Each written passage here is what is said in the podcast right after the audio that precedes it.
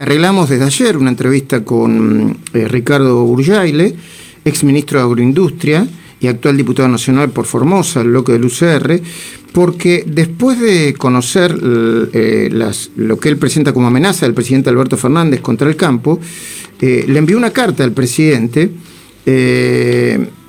y, le pidió que en vez de responsabilizar a los productores, eh, hagan un diagnóstico serio del problema que hay con las retenciones, el campo y los alimentos. Ricardo Urjaile, eh, gracias por atendernos.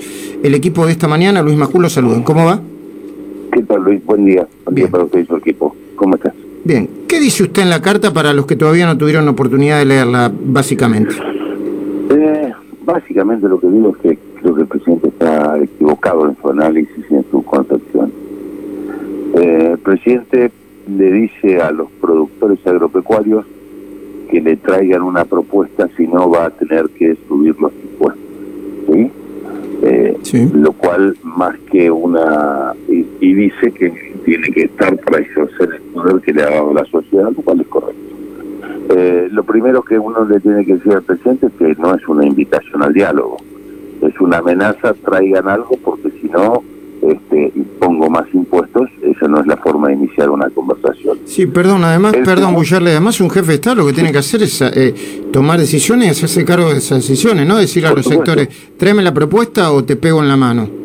Claro, por supuesto, Luis, porque tiene que tomar las decisiones, asumir, asumir los costos o los beneficios y disfrutar los beneficios que tenga la decisión. El segundo error es conceptual. Le está diciendo al primer eslabón de la cadena, que le traiga cómo va a solucionar el, el, problema de los precios en las góndolas. Imagínese usted, Luis, yo soy productor ganadero. Yo hago este un novillo. Y yo me tengo que hacer cargo del precio que le pone a usted el supermercado, desconociendo que en el medio tengo costos de logística, costos de transporte, eh, impuestos provinciales, municipales, nacionales, margen de rentabilidad. ¿Cómo hago yo para hacer eso, para controlar eso? Creo que lo que está teniendo es una sentencia anticipada. Y Ricardo, ¿usted, usted considera entonces que la, que la alternativa para que los precios de los alimentos no suban no son ni las retenciones ni los cupos a las exportaciones, sino el bajar los impuestos a los alimentos para que, para que efectivamente bajen o se mantengan en su precio? Luis, si la solución, si la solución del famoso desacople de precios fuera subir retenciones, Argentina no hubiera tenido nunca inflación.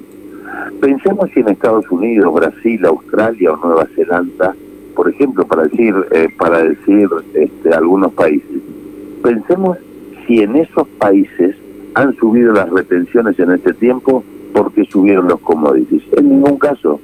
El problema en Argentina es el enorme déficit fiscal y lo que el presidente está diciendo es que quiere sacar 400 millones de dólares adicionales a los más de 10 mil millones de dólares que va a tener este año.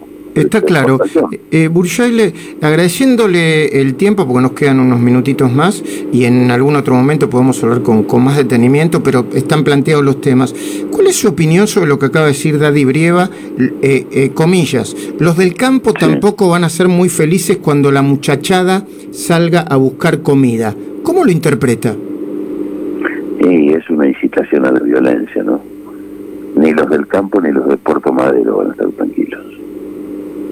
Ninguno, nadie, la sociedad no va a estar tranquila, ¿me entiendes? Y no es un momento de andar prendiendo fuego ni andar haciéndose el simpático. Pareciera que a nadie Brieva le gusta jugar con eso, como cuando decía que había que salir con un camión para pasar por la 9 de julio.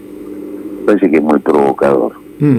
Eh, uno puede estar de acuerdo o no con lo que hace el gobierno, lo que no puede vivir incitando al odio y a la violencia.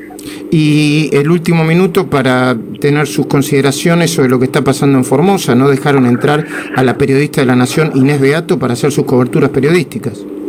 Sí, estamos al tanto de eso. Bueno, en Formosa, como todos sabemos, hay una clara violación a los derechos humanos hay una política sanitaria que no contempla los derechos individuales, los derechos del paciente, y que aún el presidente Alberto Fernández sigue defendiendo, pese a las advertencias de la Comisión Interamericana de Derechos Humanos, de la Human Rights, Amnesty International, es muy grave lo que pasa en Formosa, porque aún así a, este gobierno no le interesan los derechos que nos tenemos los formoseños. Pareciera que es prerrogativa de los que son del mismo palo violar derechos humanos o hacer lo que le parece. Creo que es un enorme error del gobierno y que por supuesto nos pone en el peor escenario internacional. Ricardo Bullarle, gracias por el tiempo.